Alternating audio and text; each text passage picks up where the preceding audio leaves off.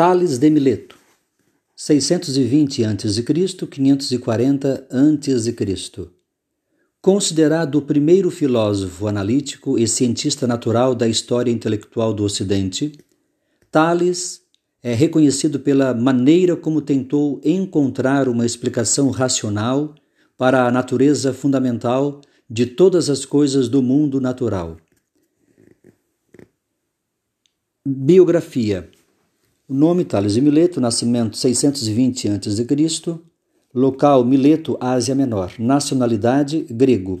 Fatos principais: o primeiro pensador conhecido a apresentar explicações lógicas materialistas em vez de teológicas ou mitológicas para todos os tipos de fenômenos naturais. Para ele, a água era o elemento fundamental a partir do qual derivaria todo o resto Morte 540 a.C. Obras principais.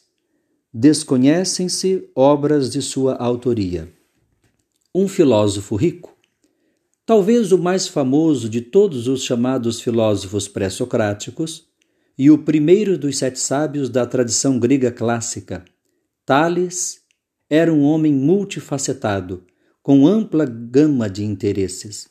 Além de ter sido o fundador da filosofia analítica, foi um notável astrônomo, geógrafo, matemático e engenheiro, bem como um homem de negócios astuto, que fez fortuna com azeitonas.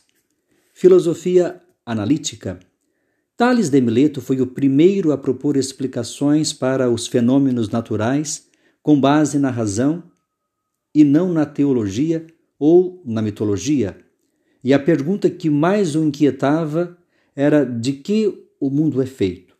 Concluiu que tudo devia consistir, consistir em um elemento único, a água.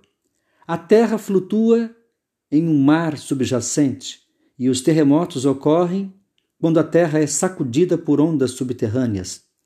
Percebendo que a água se transforma em vapor ao evaporar, torna-se sólida pelo congelamento e que a vida precisa dela para existir, deduziu que a água devia ser o elemento fundamental do mundo natural.